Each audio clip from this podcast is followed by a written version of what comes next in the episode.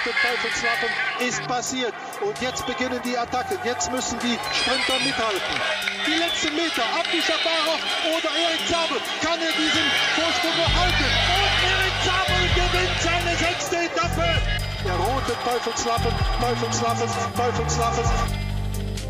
So, ihr Lieben, nach längerer Abstinenz melden wir uns mal wieder vom Teufelslappen. Einige, um nicht zu sagen zahllose Teufelslappen wurden in den letzten Wochen bereits ähm, passiert. Denn es ist ja eine ganze Menge schon los gewesen auf den Straßen rundum überall stellt sich die Frage, die ich heute auch wieder mit äh, dem radfahrenden äh, Ungetüm aus Köln-Ehrenfeld, Sebastian von Freiberg, und dem ähm, einzigen Experten in der ARD, der alles über Radsport weiß, Florian Kurz, besprechen werde. Welcome. Ähm, was ist eigentlich mit rund um Köln? Findet das statt oder findet das nicht statt? Um mal direkt zu den, zu den Kernfragen zu kommen. Irgendwas gehört, Florian? Das ist schon seit dort zwei, drei Wochen mindestens mal abgesagt. Das wird es auch dieses Jahr wieder nicht geben. Also von daher leider nein. Ja, es ist ja so ähnlich äh, mit, ähm, wie heißt es denn eigentlich, rund um den Finanzplatz äh, am Henninger Turm vorbei, wieder zum Finanzplatz runter. Also die äh, offizielle Variante ist ja, soll im Herbst irgendwie stattfinden. Warum kriegen das die deutschen Veranstalter nicht hin, also ist ja eigentlich auch, äh, zumindest im Frankfurter Fall, die ASO, da ein Radrennen stattfinden zu lassen und äh, in den meisten anderen Radsportnationen finden tageslange Rundfahrten statt oder äh, Gleichrundfahrten, auf jeden Fall äh, ja ein Tagesrennen en masse.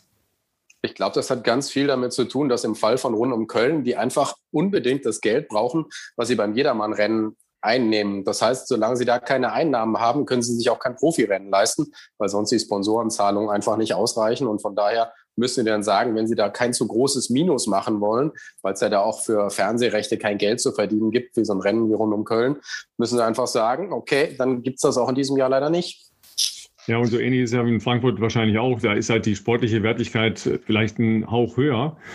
Aber dass man einfach so eine wichtige Nation ähm, da einfach gehen lässt, zwei Jahre lang und woanders finden Rennen statt, ist, ist schon schräg. Finde find ich schon echt schräg. Also ich kann es auch nicht so richtig nachvollziehen, ja, weil in der Türkei Inzidenz 800 und die fahren da eine fröhliche Rundfahrt. Ja, ja also, schwer nachzuvollziehen, glaube ich. Da bin ich bei dir. Aber es ist ja insgesamt in anderen Sportarten auch so, dass abgesehen von den normalen Ligen ja im Moment in Deutschland quasi nichts stattfindet. In, in Hamburg sollte ja auch gerade vor einer Woche äh, Olympia-Quali-Marathon sein, der dann auch abgesagt wurde und die Läufer mussten sich dann was Neues suchen. Also von daher ähm, ist das, glaube ich, gerade etwas, dass man in Deutschland natürlich sehr darauf äh, dringt, da auf gar keinen Fall was falsch zu machen und dann eher äh, nochmal vorsichtiger zu sein. Ich weiß nicht, ähm, Seba, bist du bis zur belgischen Grenze eigentlich mal gefahren? Kommt man endlich rüber im Moment mit dem Fahrrad, wenn man wollte? Nee, ich habe mich ferngehalten, auch wenn es mich äh, sehr gejuckt hat.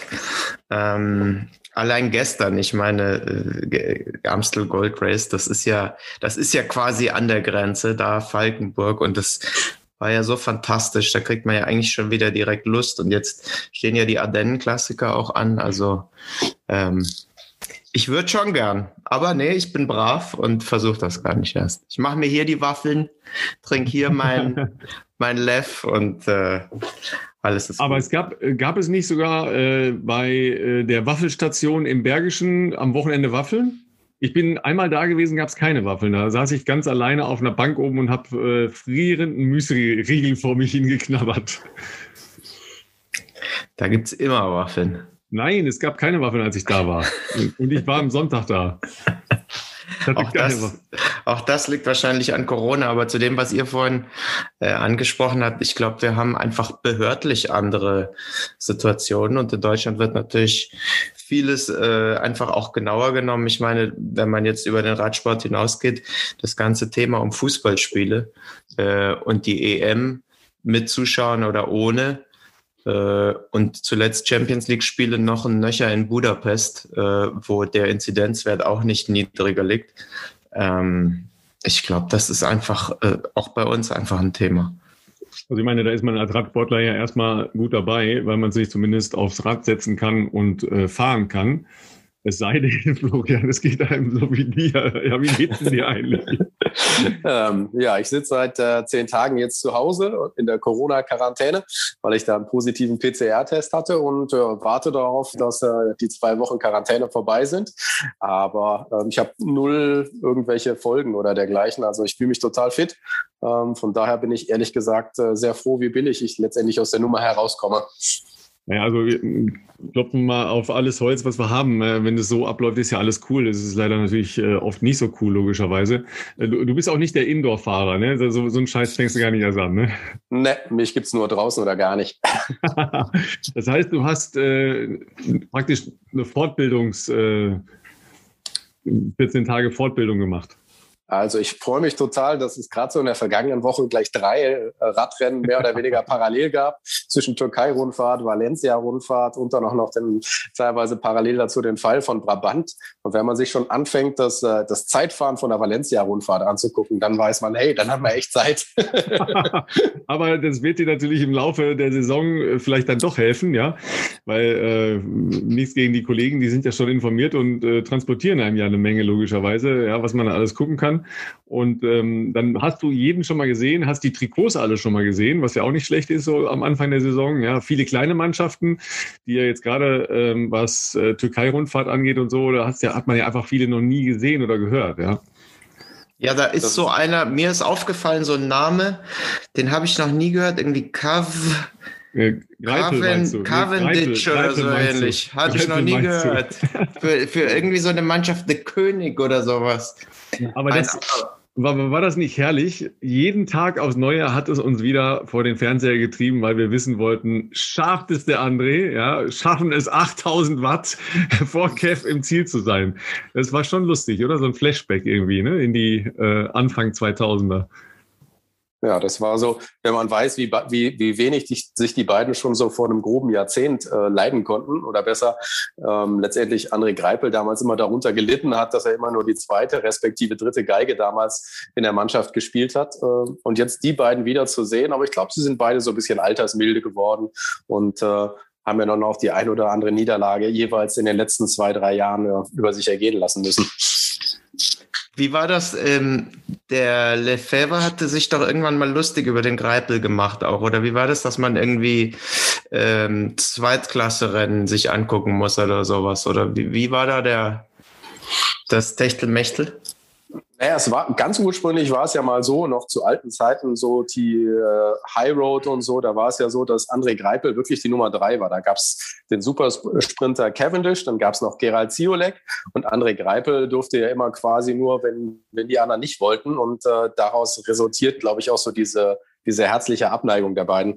Und das hat sich, glaube ich, aber über die Jahre schon so ein bisschen verschoben, auch so was die Wertigkeit angeht. Also man, wenn man sieht, was André Greipel danach gewonnen hat. Äh, und hat jemand von euch sich vielleicht übrigens das äh, längere Feature vor, über André Greipel vor einer Woche im Saarländischen Rundfunk angeguckt? Ähm, Gab es eine halbe Stunde über ihn unter der Tanz des Gorillas. Ist beim SR noch in der Mediathek. Ich fand das total spannend. Das ist eine, eine reine Nummer über den Menschen André Greipel, wo man unglaublich viel erfährt.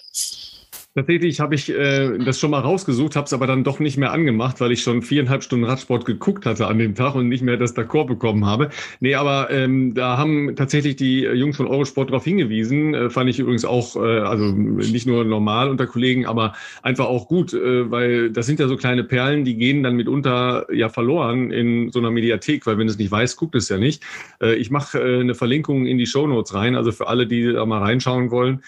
Weil also erstmal ist ja die Karriere von André ist ja das eine und die sportlichen Geschichten und so. Der kam ja auch so, sagen wir mal, gerade in der Zeit, von der ihr sprecht, ja, wo er oft ja so mit, äh, mit dem Handschuh zwischen den Zähnen durch die Gegend gefahren ist, kam er ja so ein bisschen schroff immer rüber, ja. Auch oft so nach den Rennen, klar, mit Adrenalin und so weiter. Bist du dann da so äh, 26 Mikrofone vor die Nase gehalten und sollst dann irgendwie brav sein ich glaube, dass der sich ganz schön auch verändert hat in den letzten Jahren. Ja, also ähm, das, was ich jetzt so äh, natürlich auch über die Trainingstiere, die ja doch eher, sagen wir mal, einen humoristischen Ansatz haben äh, mit Polit und äh, Zabel, ähm, da wirkt der völlig anders, völlig viel entspannter, also altersweise würde ich fast noch gar nicht sagen, sondern einfach gelassener. Ja, einfach gelassener. Ja, der will und muss irgendwie keinem mehr was beweisen, hat aber einfach noch Bock darauf. Das, ich meine, das haben wir ja auch gesehen. Ja, der hat ja in, in, jeden, in jede Situation da reingehalten in der Türkei. Und ähm, hat halt ein bisschen Pech gehabt, dass, äh, dass Kevin nicht da der, der war ja auch geknickt. Ne? Der hat ja auch nicht mehr daran geglaubt, dass, er, äh, dass die Beine schnell genug sind. Und spannend fand ich dann, dass er dann nach drei, vier Tagen wieder genauso cocky rüberkam wie zu seinen besten Zeiten. Ja, so die Spielerei, weißt du, nachher, ja, ich leg, leg mich jetzt erstmal kurz hier aufs Sofa im Zelt und so, wartet mal ein Sekündchen mit der Siegerehrung. Ja, und dann auch so ne, mit allen dann, hey, Guys, ja, wir haben es wieder gerockt. Also da, da war er schon wieder der alte Kev, ja. Na, ich, ja, aber der Weg. Hä? Der Weg war ja nur noch echt lang. Ne? Ich meine, das waren drei Jahre und, weiß nicht, zwei Monate ziemlich genau, was er kein Rennen gewonnen hat.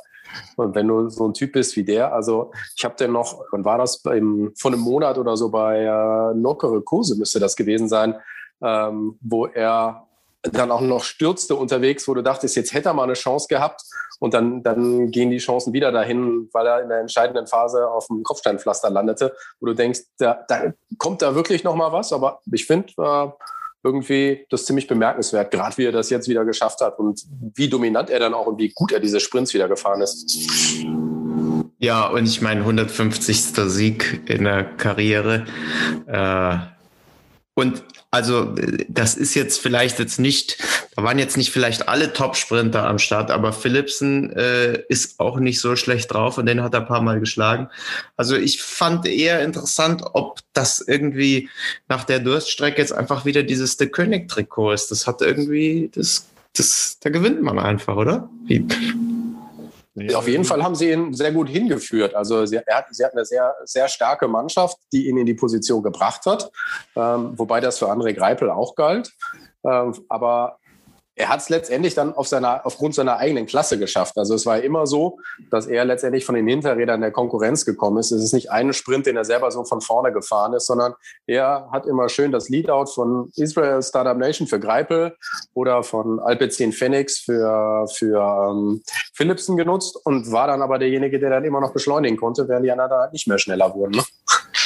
Also das ist ja, glaube ich, das, was ihn am meisten auszeichnet, ne? Die, diese Dinge zu lesen bei Höchstgeschwindigkeit zu sehen, okay, was ist hier die Dynamik, wo muss ich hin und nicht so, ich habe nicht das Gefühl, dass er festgelegt ist auf bestimmte Figuren, sondern er sieht halt, okay, das ist heute mein Rad. Ja, das ist der, der Weg, das ist die äh, schnellere Seite. Da muss ich hin, da muss ich hinterher.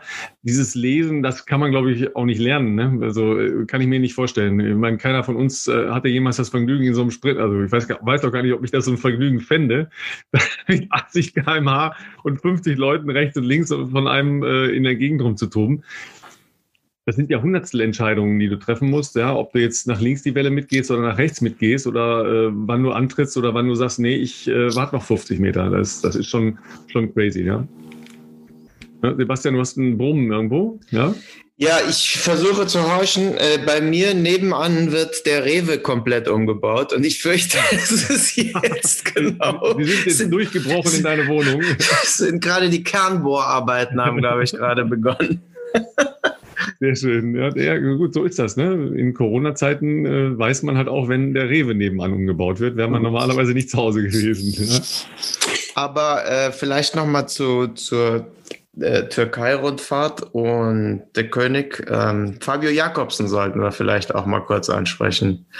Denn der ist ja jetzt nach dem fürchterlichen Sturz das erste Mal wieder ein Rennen gefahren. Und das ist ja einfach schon allein die Tatsache, dass der auf Profiniveau wieder da an den Start gehen kann und die Rundfahrt durchfährt, ist doch, ist doch super und ja nicht ähm, nur hinten äh, sich aufgehalten hat ne, und ähm, dann gesagt hat, ah, komm, lass mich mal ins Ziel rollen, ja, sondern also er ist jetzt nicht hart vorne mitgefahren, aber äh, sagen wir mal zumindest in der Anbahnung von Sprintsituationen war er schon schon mal wieder dabei, ja, ähm, sicher ein, ein äh, cooler äh, Schritt. Auf der anderen Seite war ich dann halt auch Ihr erinnert euch an den einen äh, Sturz in der Sprintentscheidung, da standen halt wieder die Metallgitter mit den Füßen rum. Äh, da denke ich dann auch, ja, okay, wo sind wir jetzt? Äh, was ist der Lerneffekt jetzt gewesen? Ja, klar gibt es jetzt ja wohl angeblich ähm, nach jedem Rennen ein, ein Sicherheitsprotokoll, das dann eben auch äh, mit der UCI diskutiert wird. Aber was nützt mir das, wenn da wieder vier Mann ins Krankenhaus gebracht werden? Ja, der sah wirklich, wirklich gefährlich aus, dieser Sturz. Also wenn man im Nachhinein guckt, ähm, was passiert ist, würde man sagen, eigentlich noch glimpflich verlaufen, so wie, er, wie er da aussah, hätte das genauso ausgehen können äh, wie damals bei Fabio Jakobsen. Ich meine, Alexander Krieger hat da leider nicht ganz so viel Glück gehabt. Der ist ja sowieso so Pechvogel dieses Winters. Gerade auch wieder das erste Rennen dabei, äh, nachdem er so einen schweren Trainingssturz da im Winter hatte jetzt gleich wieder außer Gefecht gesetzt, aber halt nichts, was so schlimm ist wie, wie bei Fabio Jakobsen im, im, im vergangenen Jahr. Ja, und dann ähm, haben wir ja auch äh, gelernt, wo wir schon bei Sprint sind, äh, dass Pitcock eigentlich ein Sprinter ist. haben ja alle immer gedacht, nee, das ist, das ist einer für äh, so mittelschwere äh, Tagesklassiker, ja, aber er ist ein Sprinter. Ja, haben wir wieder was gelernt. Ne? 1,60 Meter groß, 42 Kilo, aber Sprinter. Ja, vor allem am, am Mittwoch beim Fall von Brabant, da dachte ich mir noch, okay, das geht berghoch so ein bisschen. Da hat er vielleicht einen kleinen Vorteil, weil es ja der, da der Sprint aus so einer Steigung letztendlich stattfindet. Aber gestern, das war das Duell eins zu eins, Mann gegen Mann. Und ich meine, hey, was waren das? Fünf Millimeter? Vielleicht ein Zentimeter Unterschied? Puh.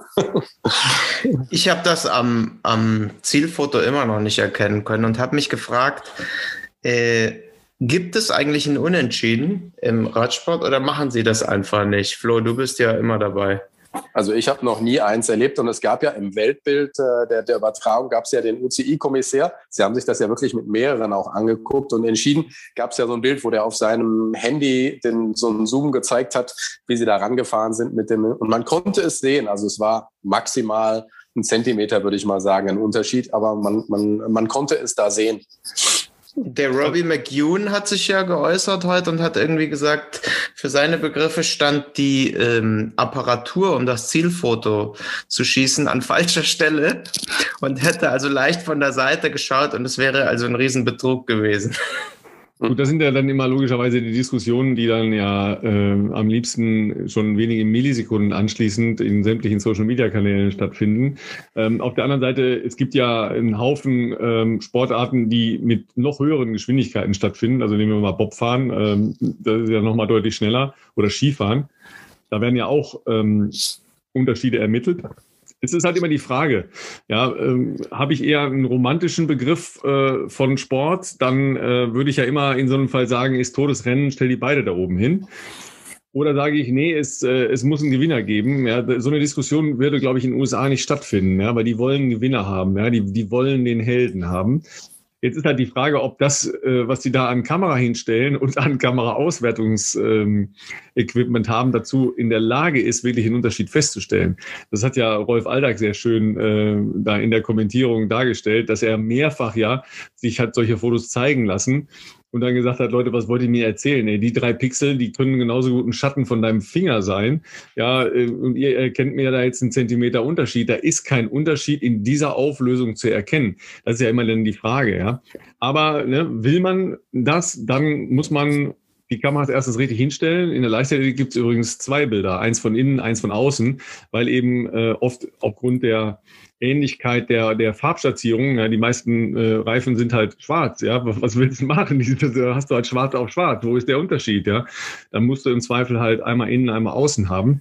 Dann müssen die natürlich auch richtig stehen und eine entsprechende Auflösung haben. Dann kann man bei 70, 80 km/h natürlich einen Unterschied erkennen. Das ist keine Frage. Aber will man das? Das ist relativ wieder ein Ansatz, der eher ja auf, äh, was will ich vom Sport rausgeht. Sag mal, Flo, du hast ja dieses ganze Cross-Thema verfolgst du ja eigentlich auch schon die letzten Jahre über. Und jetzt haben wir ja schon, wenn man jetzt Pitcock, Van Art, Van der Poel und vielleicht auch Alaphilippe noch dazu nimmt, also diese Jungs, die das dominieren. Hast du das äh, in den letzten, weiß ich nicht, wie vielen Jahren schon mal erlebt oder ist das eine neue Entwicklung, dass diese Jungs, die aus dem Crosssport kommen, so gezielt da äh, für, die, für die Klassiker in Frage kommen? Also es ist ja definitiv ein Trend gewesen, der sich so vor vier, fünf Jahren so langsam entwickelt hat, würde ich mal sagen, als, als ein Wout van Aert so anfing, seine ersten Straßenrennen zu fahren. Dann kam so im Nachgang erst äh, Mathieu van der Poel äh, bei Pitcock der kommt natürlich auch daher, aber da war es von, schon vorher zu sehen, dass er auch auf der Straße wohl gut sein würde. Aber dass das so viele auf einmal sind, ähm, das ist wirklich, hat es, glaube ich, aus meiner Sicht noch nicht gegeben. Ich meine, dass es früher schon Crossfahrer gab, keine Ahnung, Johann Museo zum Beispiel, der war ja ursprünglich auch mal Crossfahrer, bevor der super Straßenfahrer wurde. Also es hat immer welche gegeben, aber dass es so viele auf einmal gibt, das ist, glaube ich, absolut das erste Mal in der Geschichte. Und dass die vor allem ja auch weiterhin irgendwie versuchen, beide Sportarten zu bedienen. Das ist ja äh, faszinierend. Und wenn du dir jetzt noch Van der Poel anschaust, der jetzt irgendwie wohl Pause macht, weil er ja seinen Mountainbike-Olympiasieg vorbereitet. das ist natürlich auch Wahnsinn. Dann aber gegen Pitcock, wenn ich es richtig weiß. Ne? Also die wollen ja wohl alle beide da fahren in, äh, in Tokio im Mountainbike. Und ist eine Sprintstrecke, dann gewinnt Pitcock.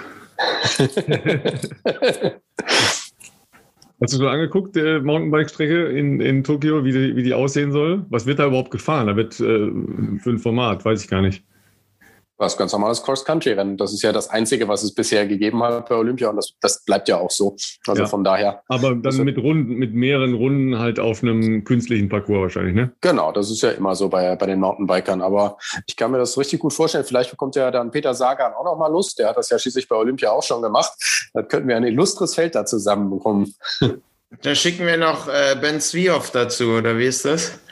Ja, der könnte das auch noch machen, ne? Aber die Frage ist halt, du brauchst halt entsprechende Quali-Punkte und demzufolge musst du halt, das ist ja auch der Grund, warum Mathieu van der Poel jetzt äh, Weltcup-Rennen fährt. Anfang Mai soll es ja losgehen in, äh, in Albstadt. Ähm, ohne die Weltcup-Punkte kommst du halt nicht hin. Ne? Also äh, von daher kannst du jetzt nicht auf einmal beschließen, ich möchte jetzt unbedingt äh, zum Mountainbike. Wenn du keine UCI-Rennen gefahren bist, dann wird das nichts. Aber habe ich nicht in unserer Folge mit Max Levy gelernt, dass man in der UCI eine Sonderregelung hat? Denn äh, wenn man für einen Wettbewerb angemeldet ist, kann man in einem anderen Wettbewerb starten, wenn da Qu Quotenplätze frei sind. Weil der ist ja fürs Straßenrennen gemeldet worden. Und da ja auch so war das in Rio.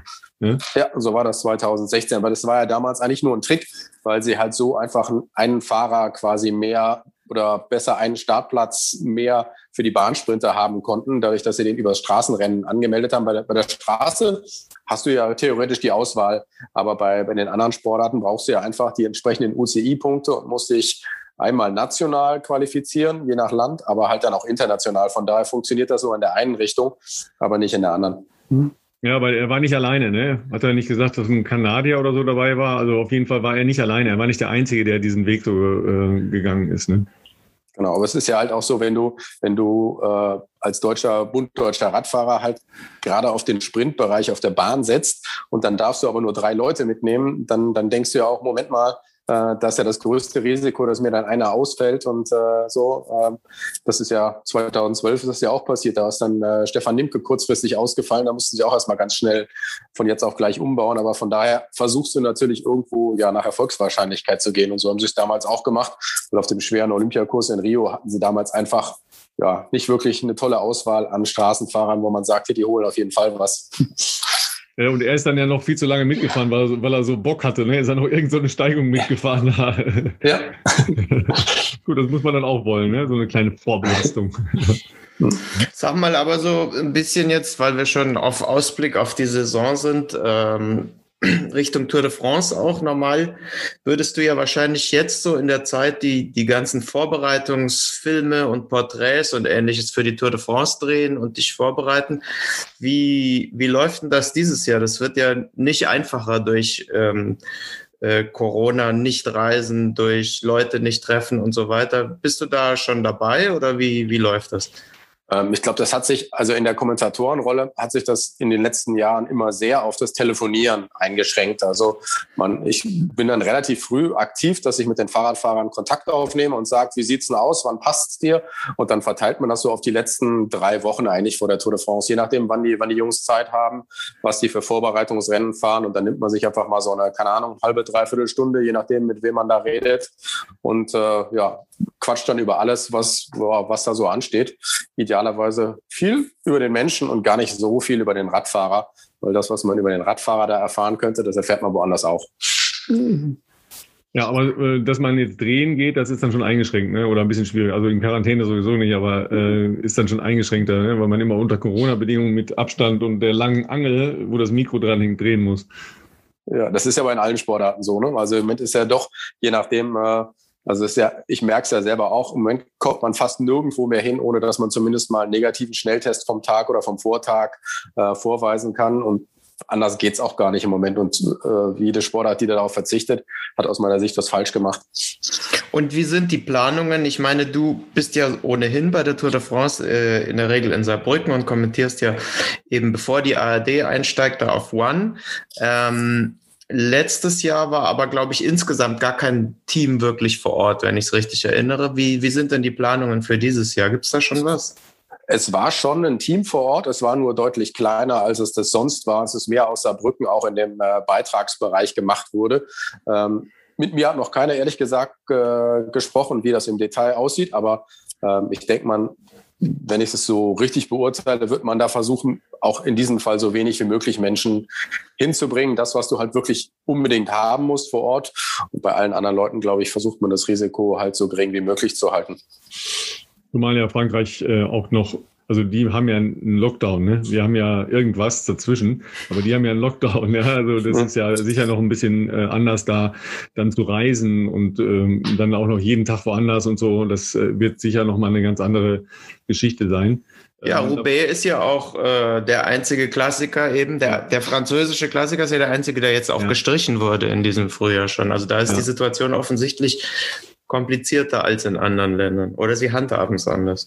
Ja, wobei ich jetzt halt auch gelesen habe, ähm, in Italien, ähm, das ist ja jetzt die, die erste äh, Grand Tour logischerweise mit dem äh, Giro, ist es so, dass man als Fahrer ohne Lizenz nicht Radfahren darf. Ne, so hart ist, so hart sind da die, die Restrictions. Ja, also so viel nur mal über das Gejaule, was wir hier so haben. Ähm, aber wenn du Berufsradfahrer bist, kannst du fahren. Ähm, da bin ich dann auch gespannt, weil letztes Jahr haben wir ja auch diskutiert, ja, werden die Touren überhaupt äh, durchlaufen können, wird das alles so funktionieren? Dann gab es ein paar Veränderungen, äh, weil ähm, dann in die Region nicht ging. Ähm, beim Giro war es dann, glaube ich, doch das Wetter, ne? War da nicht auch was wetterbedingt, dass äh, eine äh, Passage nicht gefahren werden konnte? Ja, also solche, solche Sachen hatten wir dann ja ähm, Jetzt sind wir natürlich noch in einer anderen Situation, weil wir jetzt ja noch im Frühjahr sind. Ja, Giro fängt ja in ein paar Wochen an. Also da kann natürlich schon auch nochmal eine andere Situation sein, wobei die Italiener, glaube ich, schon über die dritte Welle hinweg sind. Ne? Also ich glaube, ich habe keine Sorgen, dass, dass sie den Giro stattfinden lassen. Also ich glaube, den, mhm. den wird es geben. Letztes Jahr wäre ich da skeptischer gewesen. Absolut, ja, denke ich auch, ja.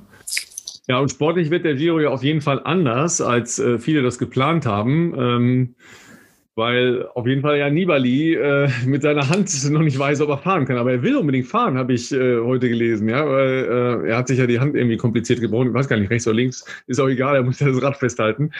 Äh, aber er, er hat es noch nicht drangegeben. Ne? Er wollte ja eigentlich äh, Tour of the Alps fahren, glaube ich. Ne?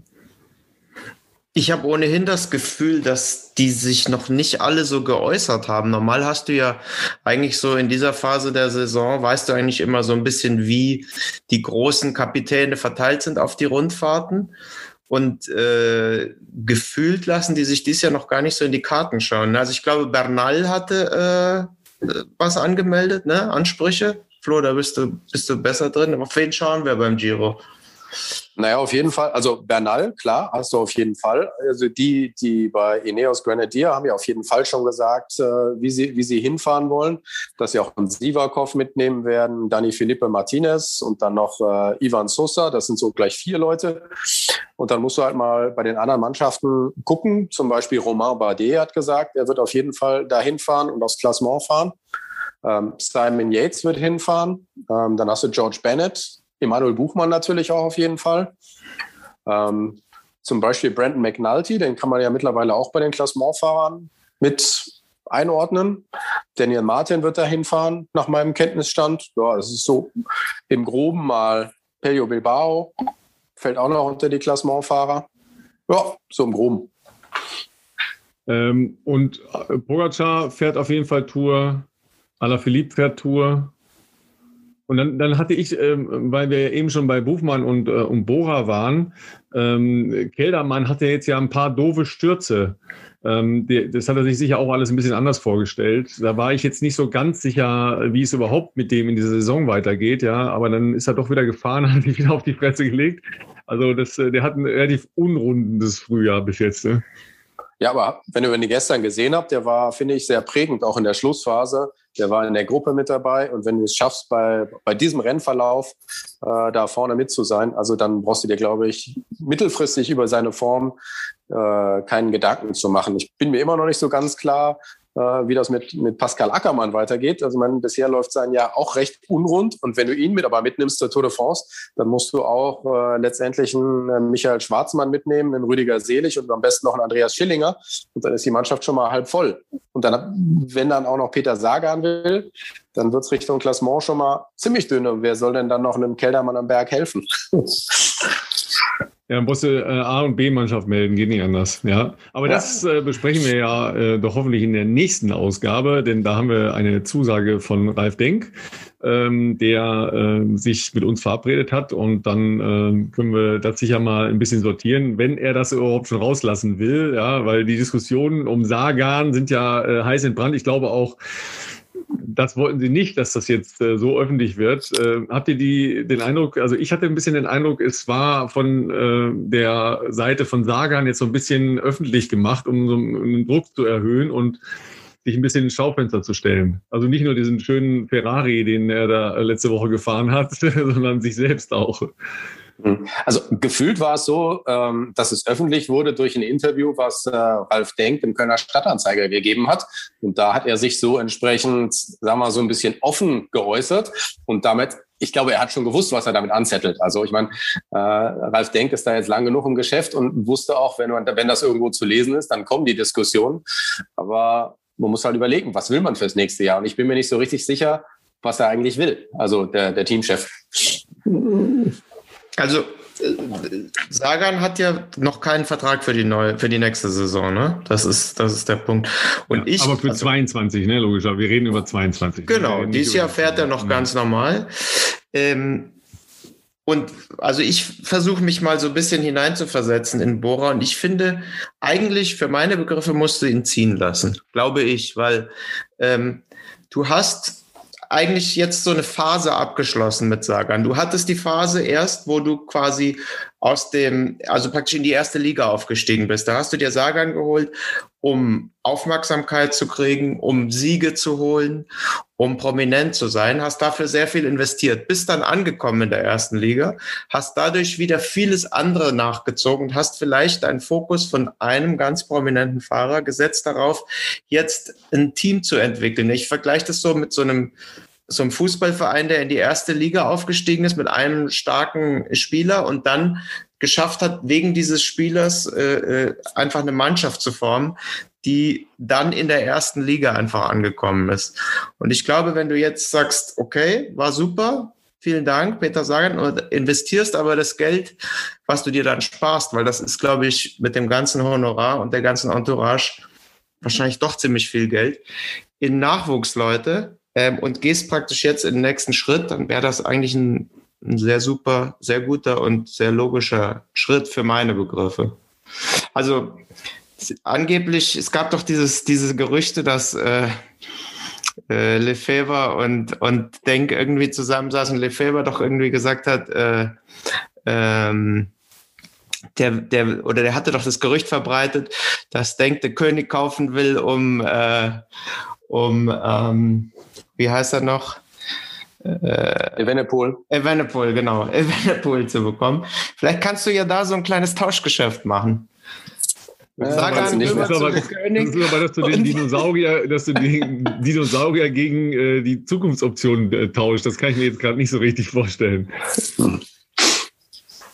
Aber ein schöner Ansatz. Ne? Also praktisch ist Peter Sagan, der Dietmar Hopp äh, der Radsportszene, ja, äh, wurde unbedingt gebraucht, um die Aufstiege zu sichern äh, und für Glanz in der Hütte zu sorgen und äh, zieht sich dann als Elder Statesman zurück. Ja. Aber der will ja noch weiterfahren, logischerweise. Der ist ja noch nicht fertig. Ne? Ja, man muss immer sehen, dass Peter Sagan natürlich extrem eng verbandelt ist mit Specialized, mit dem Radausrüster. Und das ist nun mal halt auch der, der Ausrüster von The Coining Quickstep. Von daher, warum soll er denn nicht dahin gehen fürs nächste Jahr? Weil äh, ich denke mal, äh, der, der Vertrag oder die, die enge Verbindung wird bleiben. Und man muss ja immer gucken, wer fährt denn Specialized Räder überhaupt. Und das sind im Moment halt nun mal Bora Hans Grohe und The Coining Quickstep. Also von daher, und ich glaube, dass für äh, Specialized wahrscheinlich trotzdem Bora nach wie vor interessant ist und äh, ja eigentlich auch der deutsche Markt äh, für Specialized, glaube ich, relativ wichtig ist. Insofern, äh, Sagan hat ähm, Specialized zu Bora gebracht, aber ich glaube nicht, dass wenn Sagan geht, sozusagen Specialized auch dann wieder von Bora weggeht. Das wäre allerdings auch äh, eine, spannende Rotation, ja, wenn da nochmal die Ausrüsterfrage neu diskutiert würde.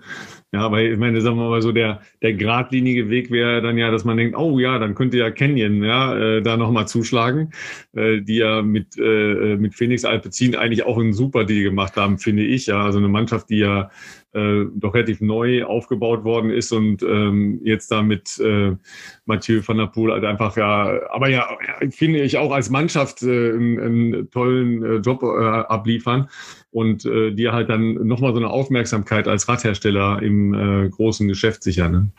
die sind quasi jetzt auf der Stufe, die ich gerade beschrieben habe mit Bora, als Sagan zu Bora kam. Ja, genau, Weil genau. die jetzt eigentlich genau in diese erste Liga aufsteigen. Und ich habe schon das Gefühl, dass die es auch ziemlich schlau machen. Die haben sich ja diese ganzen äh, jungen Sprinter eigentlich da drumrum äh, geschart, ob das jetzt Philipsen oder Melier oder wie die alle heißen. Ähm, das ist, äh, ist auch spannend. Ne? Ich weiß nicht, wohin geht das? Erzähl uns, Flo, mal ein bisschen was über, über Alpecin, weil ich erinnere mich, als, als Van der Poel so am Anfang bekannt wurde, habe ich gesagt, wo geht der hin, wo geht der hin? Du hast gesagt, der geht nirgendwo hin, weil äh, der hat ja sein eigenes Team, der braucht nirgendwo hinzugehen. Ja, ich meine, da hat er einfach alles, was er braucht. Er hat alle Freiheiten, die er haben will. Er kann die Rennen fahren, die er fahren will. Und was ist diese Mannschaft gewachsen? Also wenn man jetzt guckt, wie viel die in diesem Jahr schon gewonnen haben im Verhältnis zu den World Tour Mannschaften. Und die haben drei Leute, die wirklich Siegfahrer sind, ähm, mit dem angesprochenen Merlier, mit Philipsen, mit Van. Ich finde, die haben auch darüber hinaus noch eine ganze Reihe von, von, von spannenden und guten Fahrern. Wenn man die Türkei-Rundfahrt geguckt hat in der vergangenen Woche, äh, Jay Vine, der ist da Zweiter geworden in der Gesamtwertung. Das war sein allererstes richtiges UCI-Rennen in diesem Jahr. Der ist ja über diese Swift Academy überhaupt in, das, in dieses Team reingekommen und ist ein Monster-Bergfahrer. Und die haben noch, noch mehr gute Fahrer, finde ich. Also ich finde, die sind eigentlich viel breiter aufgestellt, als ob man, als man das, das was man ihnen immer vorwirft. Also. Ja, aber Wine ist ja auch, äh, da sind wir ja bei diesen Quereinsteigern, ja, also die jetzt nicht mehr diesen klassischen Weg gehen über ähm, im, als, als Kind schon, ja, mit, mit Papa am Hinterrad so und dann ne, äh, durch die Radsportvereine der Region und dann mal so ins Auswahlteam und so, ja, sondern die, die ganzen Quereinsteiger, die ja alle spannend sind. Und als ich äh, den da vorne rumtouren habe sehen, äh, da haben wir ja, Jason Osborne hatten wir ja hier auch schon in einer unserer Folgen. Das ist natürlich äh, sauspannende Entwicklung, ja, dass man jetzt über die Rolle den Weg auf die Straße findet. Ja, also Florian, denkst du nochmal drüber nach, äh, ob du nicht doch nochmal drinnen fährst, fährst oder da deine zweite Karriere beginnst.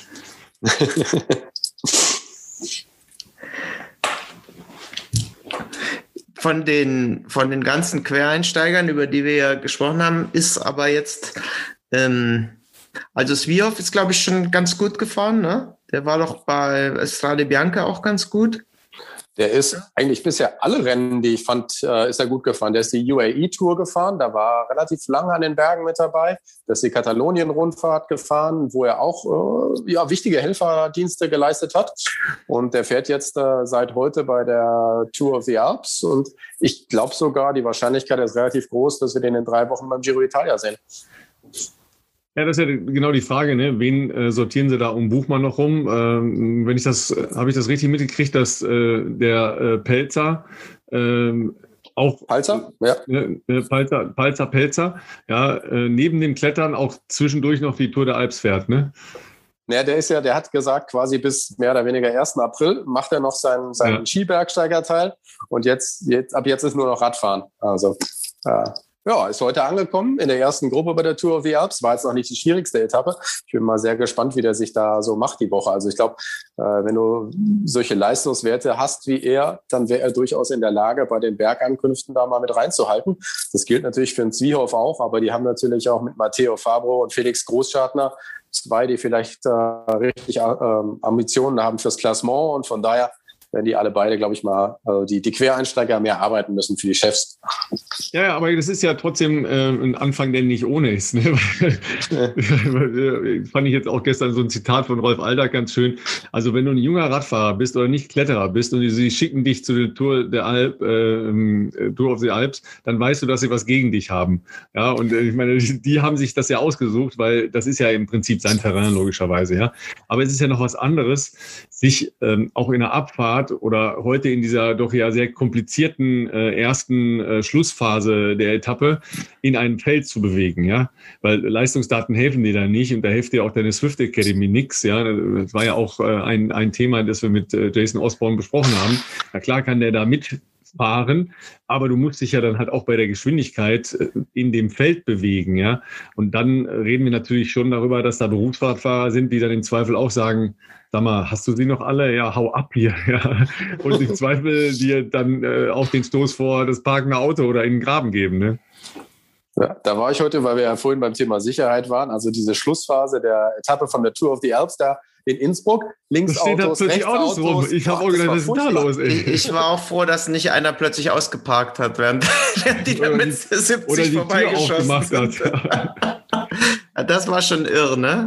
Hm. Ja, aber das war, ich habe äh, ein bisschen versucht drauf, also erst habe ich gedacht, okay, da, ähm, da, da, stand ja erst so ein weißer Lieferwagen auf dieser relativ langen Anfahrt noch. Ja, das ist, glaube ich, wenn man vom Flughafen auskommt und Richtung äh, City fährt. Da habe ich gedacht, okay, da ist jetzt einer im Lieferverkehr noch falsch abgebogen. Aber als sie dann halt da in äh, die Stadt reinkamen, dass die, sah, die standen sauber in den Parkbuchten. also das war alles in Ordnung. Aber wie kann ich denn da ein Feld durchführen? Ja, rechts parken, links parken und dann schlängel ich da mit 70 km/h durch. Also das war schon geil. Das ist nur das was ist für Irre wie Gianni Moscon, der das ja dann auch gewonnen hat. Ja, genau. Aber und es ist ja nicht so, als ob das ist ja nicht so, als ob das da Anfänger waren. Das ist ja genau die Schlussphase, die ja. es vor, beim WM-Rennen war da. Genau also so. Mein, die sollten wissen, was man tut. Ja, also ich meine, der, der, der ist da alleine durchgefahren, das geht ja noch. Aber wenn du da äh, ne, als, als Rookie auf dem Rad als 50. durchfährst, äh, dann weiß ich nicht, ob die immer anzeigen, Hindernis rechts, Hindernis links, glaube ich nicht. Ja, also schöne Nummer jedenfalls. Das ist ja. ohnehin eine Frage jetzt äh, äh, auch bei allen äh, Hobbyfahrern. Du kannst ja im Moment nur so zu zweit fahren. Das heißt, die meisten Menschen sind irgendwie seit einem Jahr nicht in der Gruppe gefahren. Ich bin mal gespannt, ob die Leute jetzt eigentlich verlernen, äh, in der Gruppe zu fahren und es vielleicht, wenn wir irgendwann mal aus dieser Pandemie rauskommen, vielleicht im, im Hobbysport lauter Unfälle gibt, weil die Leute nicht mehr äh, vernünftig in der Gruppe fahren und nicht mehr Anzeigen gewohnt sind. Das äh, war ja ein Thema, was wir ähm, relativ zu Anfang auch hatten, ne? als äh, die Saison ja mit den äh, zahllosen Rennen im vergangenen Herbst wieder Schwung aufgenommen hat, wo wir auch den Eindruck hatten, okay, da sind jetzt sehr viele Stürze. Nicht nur, weil alle Adrenalin gepumpt äh, wieder aufs Rad konnten, sondern weil diese Selbstverständlichkeit, sich in so einem äh, Peloton zu bewegen, ein bisschen abhanden gekommen war. Ja, weil was machen die sonst? Die trainieren sauber in einer Zweierreihe und fahren belgischen Kreisel. Ja, ähm, ich glaube nicht, dass die äh, Rennsimulationen machen, ja, außer bei der Swift Academy, aber das fahren sie im Zweifel übereinander drüber. Dafür hat die UCI ja jetzt seit 1. April sehr zahlreiche Sicherheitsmaßnahmen äh, eingeführt. Also, ja, aber äh, Florian, du bist ja da kundiger in den äh, Regularien als wir. Ähm, ich habe das doch richtig verstanden, dass die meisten Regeln, die jetzt durchgesetzt worden sind, im Prinzip im Regelwerk drinstehen, aber nie äh, geahndet wurden. Also ja, vorher also, auch schon drin standen. Naja, was die Sitzposition angeht, da hat man ja vorher nie irgendwas gegen unternommen. Also ne, äh, zum Beispiel. Und beim Flaschen wegwerfen, das ist jetzt ja etwas, was, was ganz neu so bestraft wird. Ich glaube, man, man ist da noch so ein bisschen auf der Suche. Also ich, gefühlt würde ich sagen, mit diesen äh, Disqualifikationen, wie es sie jetzt gegeben hat, äh, davon wird man wegkommen. Und jetzt ist ja auch der Trend eher Richtung Zeitstrafen oder Richtung Verlust von UCI-Punkten. Und das scheint mir auch irgendwie ein sinnvollerer Ansatz zu sein, äh, als wie es jetzt so strikt in den ersten Tagen des neuen Reglements da gehandhabt wurde.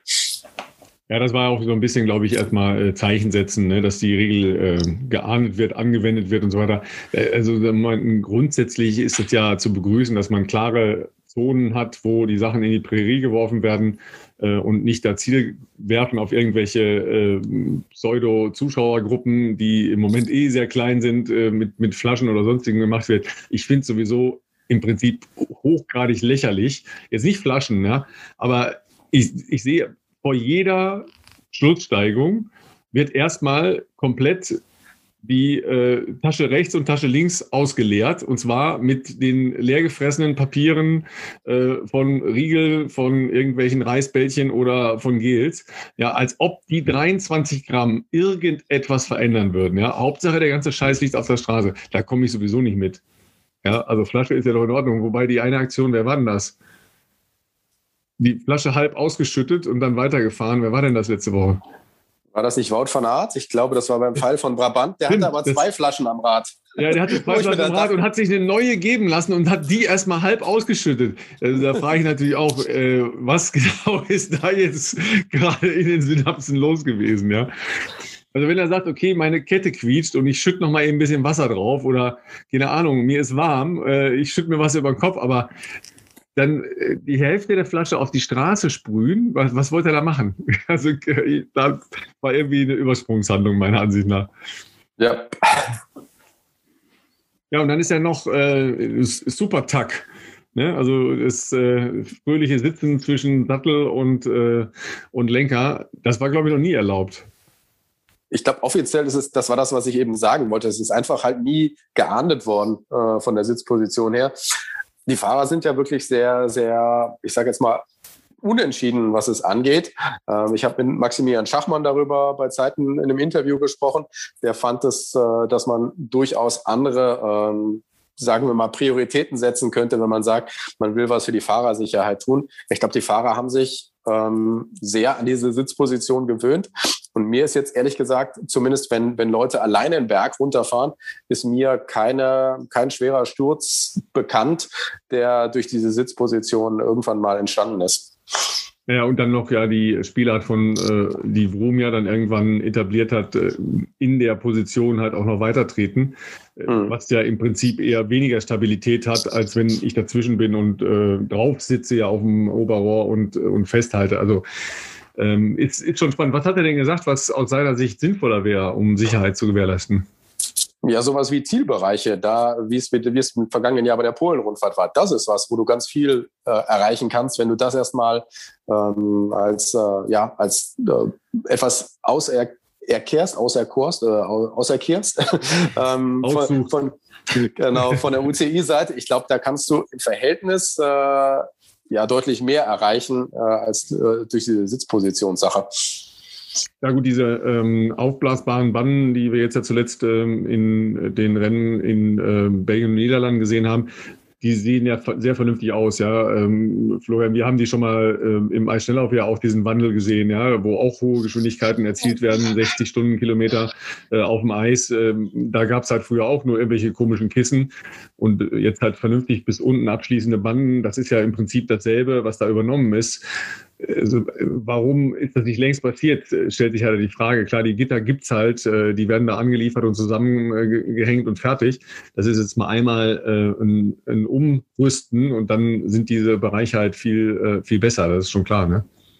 Die Frage ist halt, kriegst du das halt auch im, im Nachwuchsbereich oder bei, bei kleineren Rennen äh, durchgezogen? Also dann musst du ja quasi all diese Gitterbetreiber haben ja quasi diese Gitter dann theoretisch in Zukunft übrig, ne? weil die können sie ja im Rad, Radsport dann eigentlich auf Sicht nicht mehr brauchen. Aber die kann man bei Demos super einsetzen. Auf jeden Fall. bei, bei jeder Form von Demo kann man die top einsetzen. Ne? Ja, und dann ist ja noch ähm, die, äh, die Auflieger, das Aufliegerfahren ohne Auflieger. Ja, das ist ja die, die nächste Frage, wobei nochmal die eher flächigen ähm, Lenkerrohre das ja im Prinzip jetzt so ein bisschen aufnehmen. Ne? Also dass man äh, greift an, ähm, an den Bremsknaufs, äh, aber dann trotzdem auf den breiten Lenkerdingern drauf liegt, ja, also nicht mehr nach innen versetzt. Verändert jetzt nicht so viel, ist aber auch ja ein, ein Sicherheitsaspekt, weil du die Hände vom Lenker nimmst, ja. Ja, aber war, auch da. Auch, war aber im Prinzip ja auch verboten, ne? Also Ende vom Lenker war eigentlich auch immer verboten, ne? In, in der ja. Rennsituation.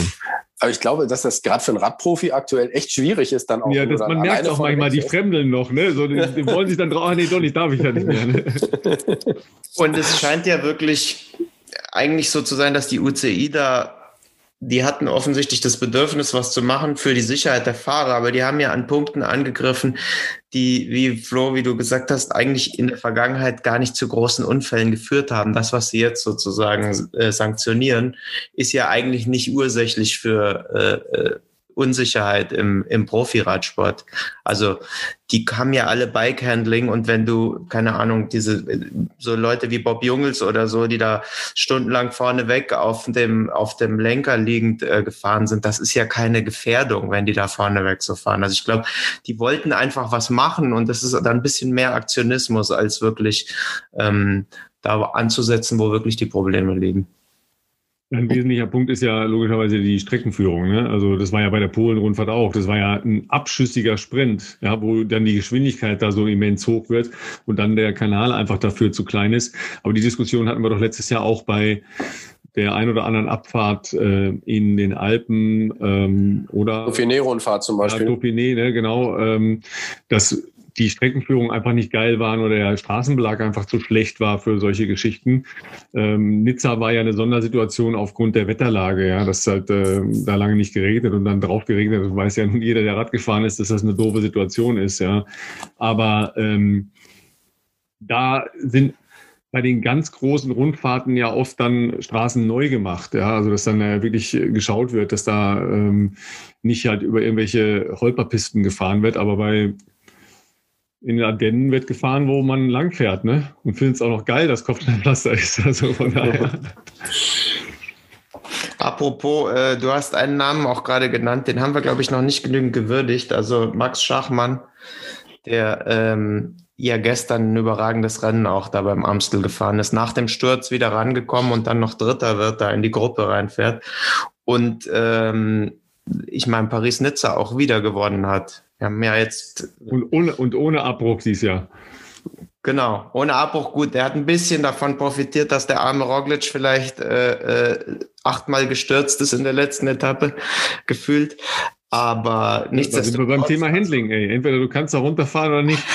ne? Aber das war ja zum Beispiel auch so eine Abfahrt, die sah nicht so richtig glatt rasiert aus. Ne? Also das war schon ein bisschen, bisschen tricky, ja. Und dann bin ich halt auch immer wieder überrascht, dass so Jungs dann, äh, die den ganzen Tag nichts anderes machen, dann tatsächlich, ne, wie man selber so das Zittern kriegt, wenn die sich einmal auf die Fresse gelegt haben und dann plötzlich anfangen, da ganz seltsame Radien durch die Kurven zu steuern.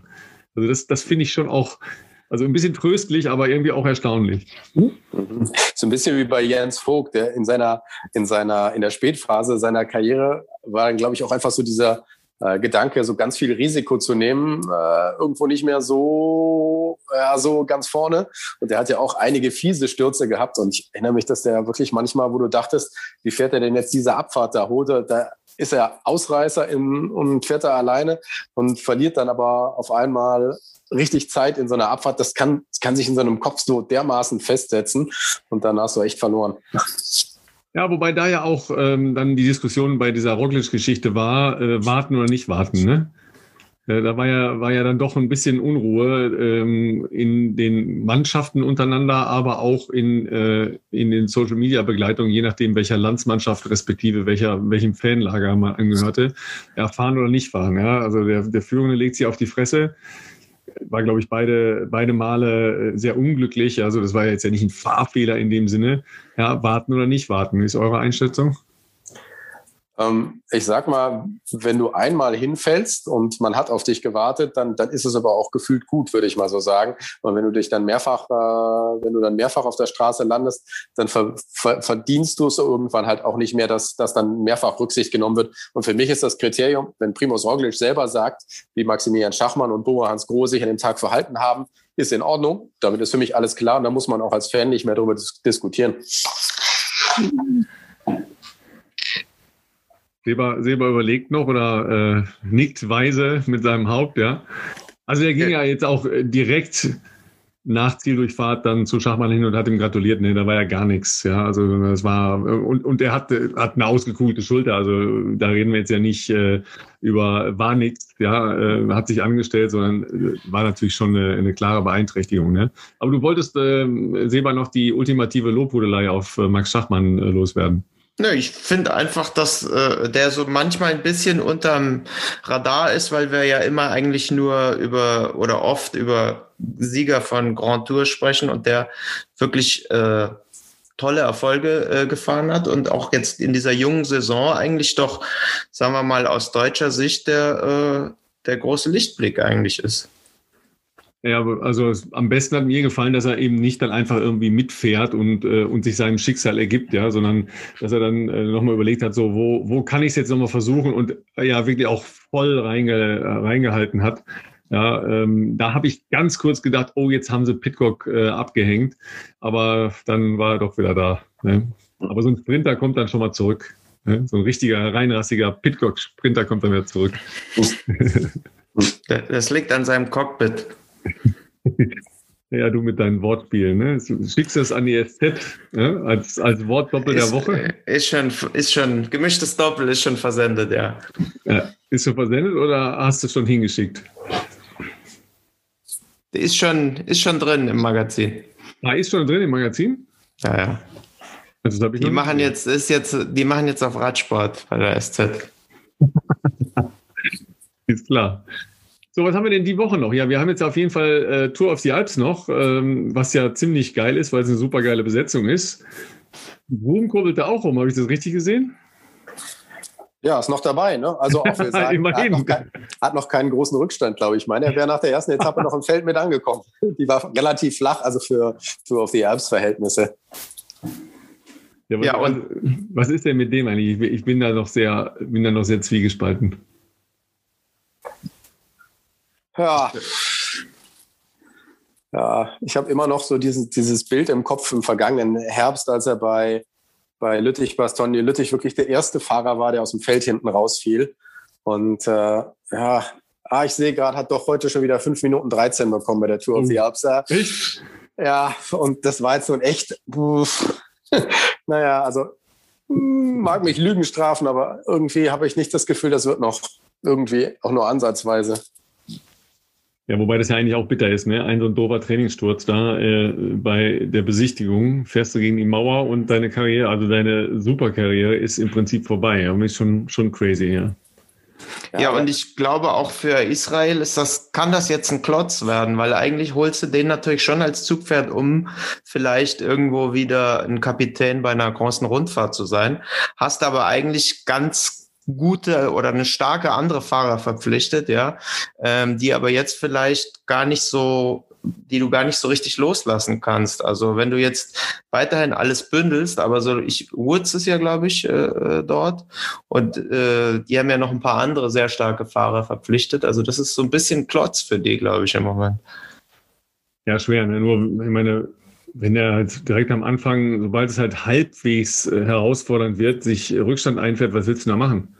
Ich meine, letztes Jahr ist er dann ja teilweise Helferdienste gefahren, äh, was ja total ehrenhaft ist, ja, so dass er jetzt nicht beleidigt äh, dann hinten irgendwo rumgekurbelt ist, sondern da sich in den Dienst der Mannschaft gestellt hat.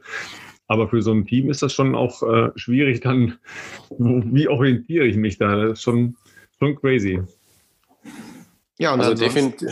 Ja. Ich glaube, ich kann es mir auf jeden Fall nicht mehr vorstellen, also Stand jetzt, dass er wirklich mit Ambitionen Klassement in diesem Sommer bei der Tour de France fährt. Also dass auch die Mannschaft vorher sagt, da, da, danach richten wir den Rest der Mannschaft aus. Also da halte ich es für wesentlich erfolgswahrscheinlicher, mit Michael Woods da reinzugehen für einen Etappensieg, mit Daniel Martin da reinzugehen für einen Etappensieg. Also, aber Ja, aber es hat halt bisher noch nicht einen einzigen Renntag gegeben, seit äh, Chris Froome sein Comeback gefeiert hat, wo ich gesagt hätte, yo, da sieht man mal wieder, dass da noch das Potenzial ist und dass er, dass er wieder zurückkommt. Äh, leider nicht einmal. Und wenn er im vergangenen Jahr bei der Spanien-Rundfahrt mal Helferdienste geleistet hat, dann waren das auch immer sehr kurze Ablösungen in den Bergen. Also bis er dann mal aus dem rausgehen musste, wieder aus der Spitze.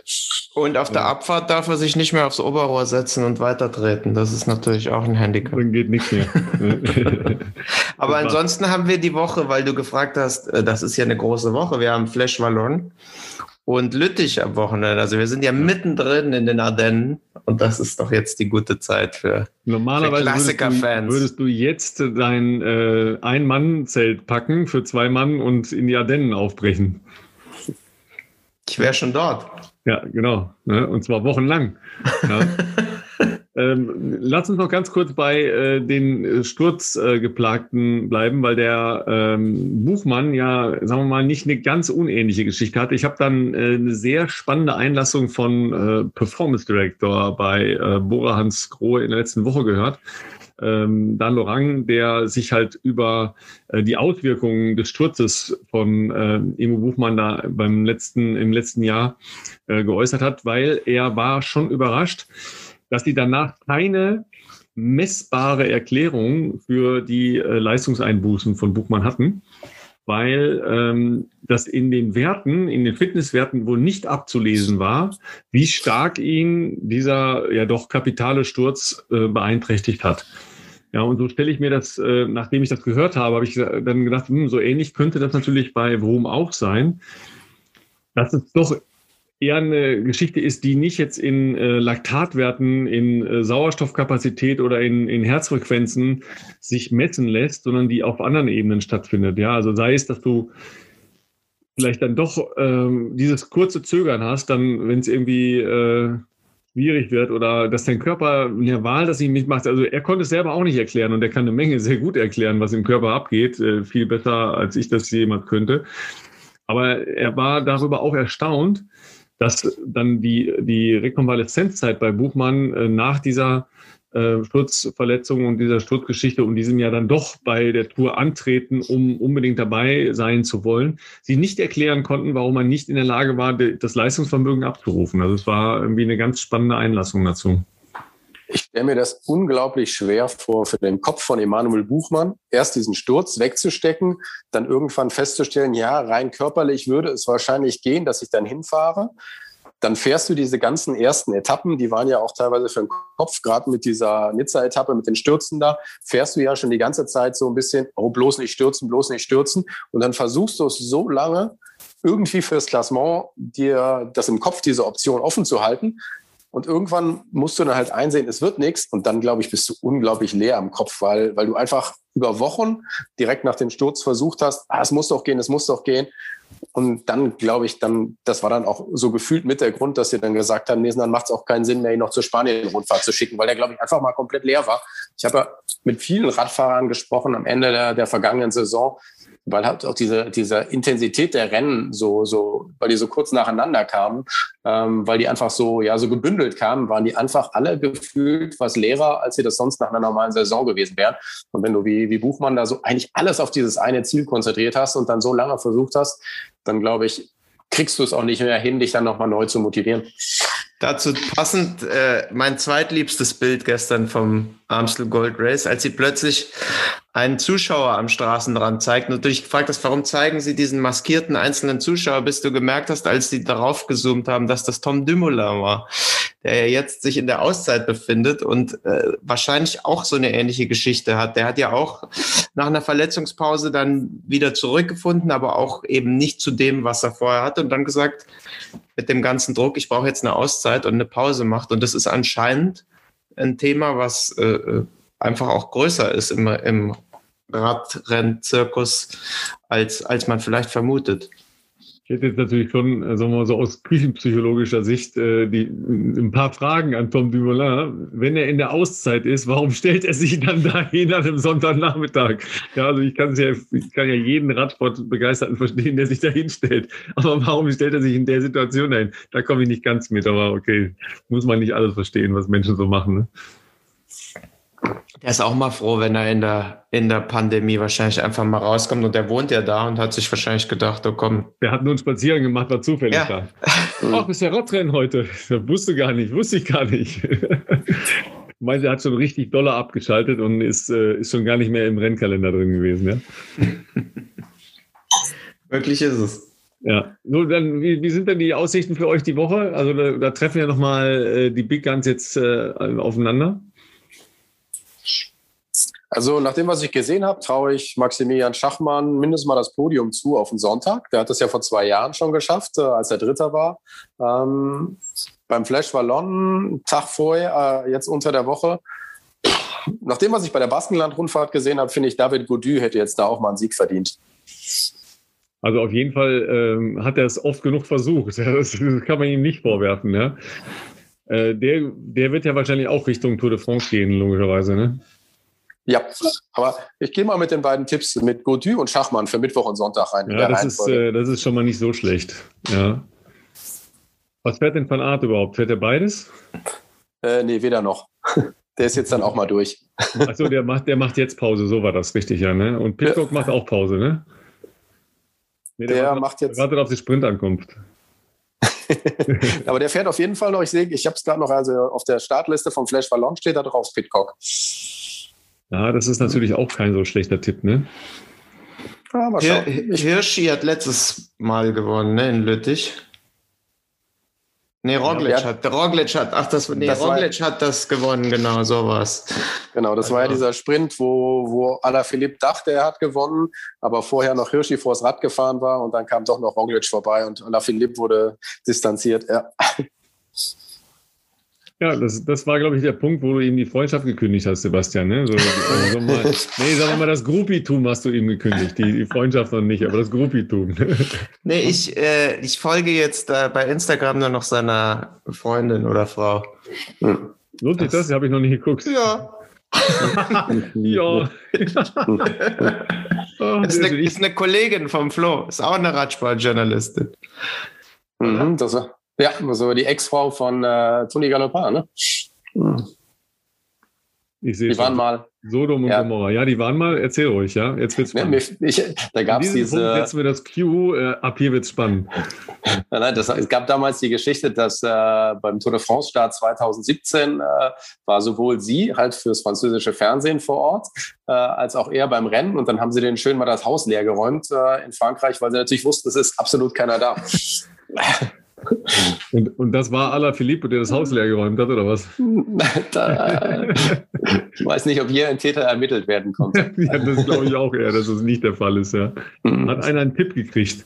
Ich glaube, die sind ja. nicht da. und die kommen auch ziemlich sicher die nächsten drei Wochen nicht. ja, genau. Und wenn, die, und wenn die die nächsten drei Wochen nach Hause kommen, dann, dann lest ihr das, dass sie nach Hause kommen. Ja. Könnte sein, dass ihr das lest. Ja, hm. ja herrlich, ihr Lieben. Dann äh, freuen wir uns auf weitere stundenlange äh, Radsportvergnügen in den nächsten Tagen. Ähm, es soll ja fast so sein, dass man wieder draußen fahren könnte, aber äh, Florian, wir wollen hier keine langen Zähne machen. Ähm, Samstag, das, Samstag, Sam egal Samstag wie das Wetter ist. Ja, also ab 0 Uhr. Also nee, da ist noch Ausgangssperre in Köln, da darfst du noch nicht los. Ich wohne ja vor den Toren, also ich bin quasi nicht in der Ausgangssperre. Ich muss Samstagmorgen noch einen, äh, noch einen äh, Schnelltest machen und dann darf ich wieder. Also, aber okay, dann wünschen wir auf jeden Fall erstmal viel Glück bei dem Schnelltest, nicht, dass er wieder irgendein Ergebnis zeigt, dass du wieder zum PCR-Test musst, ja. Sehr schön. Äh, vielen Dank, äh, Flo, und äh, halt durch. Ja, du wirst es schaffen mit äh, dem Radsportangebot in dieser Woche. Das äh, wird dir gelingen. Ähm, und Sebastian, wir freuen uns auf äh, die nächste Aufgabe mit Ralf Denk. Das wird bestimmt äh, sau spannend. Ähm, mal gespannt, was er was er rauslässt. Was er so das, denkt, ne? Ja, was denkt. er so denkt, der Ralf. ja, toller Vorname, das ist mir wahnsinnig sympathisch. Apropos Wortspiele. Genau, ja. Vielen Dank. Äh, bis äh, ja, nächste Woche. Ne? Also am Wochenende ähm, reden wir mit ihm und dann ähm, das Spezial zum Chef von Bora Hans Grohe. Ja? Das war der Teufelslappen. Bis zur nächsten Ausgabe. Ciao, ciao.